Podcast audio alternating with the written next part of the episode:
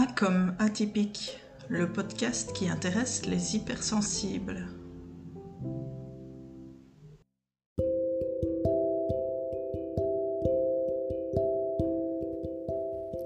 Bonjour, bienvenue dans ce premier épisode. Aujourd'hui, le mot exploré est atypique. Je me devais de vous expliquer ce titre, et puis commencer par la lettre A, ça tombait plutôt bien. Et quand tout clope bien, c'est souvent le signe qu'on est dans le juste, dans l'authentique. Donc, allons-y.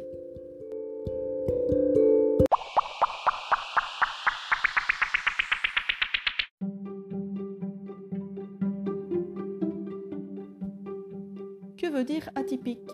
Le dictionnaire Le Robert nous indique que c'est ce qui ne répond pas au type habituel, ainsi que ce que l'on peut difficilement classer.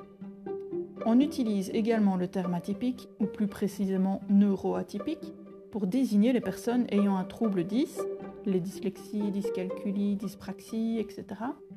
Un TDAH, les troubles déficitaires de l'attention avec ou sans hyperactivité, ou un TSA, les troubles du spectre autistique, ou les HP, les hauts potentiels. Bien que l'hypersensibilité se retrouve chez ces derniers ou que certaines de ces caractéristiques soient partagées par les autres, je ne parlerai pas de ces troubles et de, de ces caractéristiques. Ce serait intéressant, certes, mais on ne va pas se disperser, on va rester concentré sur l'hypersensibilité.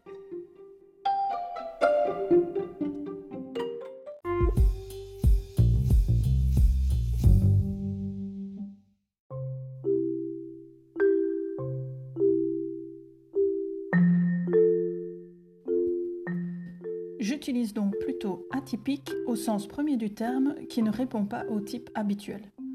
En effet, ne pas être comme les autres est un ressenti vécu très tôt par les hypersensibles. Et pour cause, il y aurait 4 à 5 personnes sur 10 comme nous. D'après Cathy Hassenheim, auteure du livre Mon cerveau est hyper, l'hypersensibilité n'est pas un trait de personnalité ou une faiblesse émotionnelle. C'est un fonctionnement atypique qui découle de particularités cérébrales bien spécifiques. Sa présence tourne autour de 20 à 25% au sein de la population générale. Cela donne un sentiment de décalage qui conduit souvent à un camouflage de soi, de ce que l'on est, cette différence par rapport aux autres. On essaye de s'adapter et d'être comme tout le monde pour ne pas se faire remarquer et surtout s'intégrer. Les personnes que j'accompagne me rapportent souvent, si pas toujours d'ailleurs, une impression de ne pas être comme les autres, de ne pas faire ce qu'il faut, d'être trop, trop émotive, trop compliqué, trop calme, trop extraverti, trop investi. Ce trop qui génère cette impression d'être nul, de ne pas être assez, de ne pas maîtriser ses émotions et ses ressentis, voire même les valeurs. En effet, ces valeurs qu'il faut qu'on monte au créneau quand une injustice nous semble être commise, ou qui, font qu'on s'impose une discipline drastique, ou qui nous poussent à être attentifs au bien-être de ceux qui nous entourent. À nouveau, on exagère. On devient alors trop gentil, ou trop exigeant, trop engagé, mais toujours parce que les autres et la société semblent attendre de nous. À nouveau, on exagère. Ça ne vous fait pas tiquer? Moi si. C'est vrai qu'en effet, on peut surréagir souvent, mais ce n'est pas un choix, ce n'est pas quelque chose qu'on peut empêcher. Et de toute façon, ce sera pire si on essaye.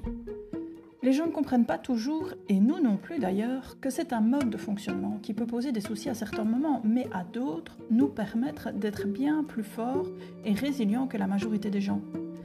Parce que nous vivons nos émotions, nous avançons. Parce que notre cerveau est câblé différemment, nous percevons la réalité d'une manière plus riche et plus profonde que d'autres. Mais nous frôlons ou tombons facilement dans la surstimulation. Les émotions alimentent notre créativité, qu'elles s'expriment dans l'art, un style vestimentaire, des fichiers Excel, des méthodes de gestion de projet, l'animation de groupe, etc. Nous sommes également des personnes capables de comprendre l'autre et de s'adapter à beaucoup de situations. Comme le dit Hélène Aron dans son livre Hypersensible, Mieux comprendre pour mieux s'accepter, maxime à laquelle j'adhère complètement, nous sommes souvent les premiers à savoir ce qu'il faut faire.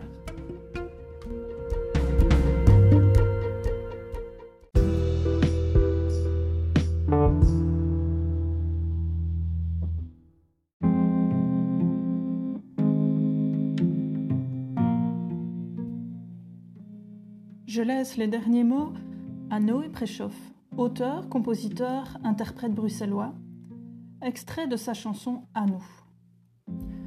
À nous dans le désordre mais dans l'intransigeance, à nous qui devons mordre et à nous dans l'urgence, à nous pas à la mode, à nous dans le décor, à nous qui ne savons pas comment tenir nos corps, à nous dans l'univers, à nous dans l'infini, à nous dans le manque d'air, étonnés d'être en vie, à nous dans l'écriture et à nous sans les mots, à nous dans les ratures et dans le sac à dos, qui rêvons de forêt, qui rêvons de rivière, à nous dans le métro qui cherchons la lumière, à nous qui poursuivons des perdants magnifiques, à nous dans l'illusion d'un chemin prophétique, à nous qui débordons dans les rires et les larmes, qui ne faisons pas le deuil de nos jours de flamme.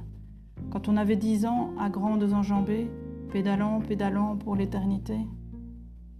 À nous qui passons pour des antipathiques, et surtout pour des cons à chercher l'authentique.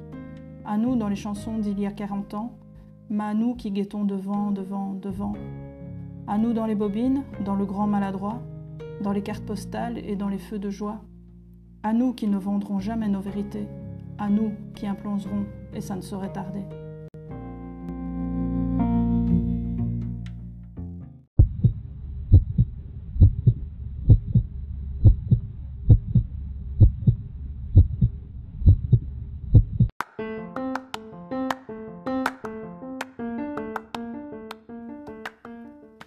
Je vous remercie de votre première écoute. Si vous avez des mots que vous souhaitez aborder, inspirez-moi et laissez un commentaire. Il y a pas mal de mots que j'ai déjà utilisés dans ce premier épisode que je développerai dans les prochains.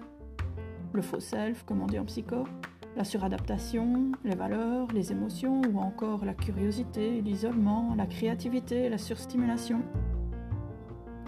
Le sujet du prochain podcast, je peux déjà vous l'annoncer, sera E comme émotion. À bientôt!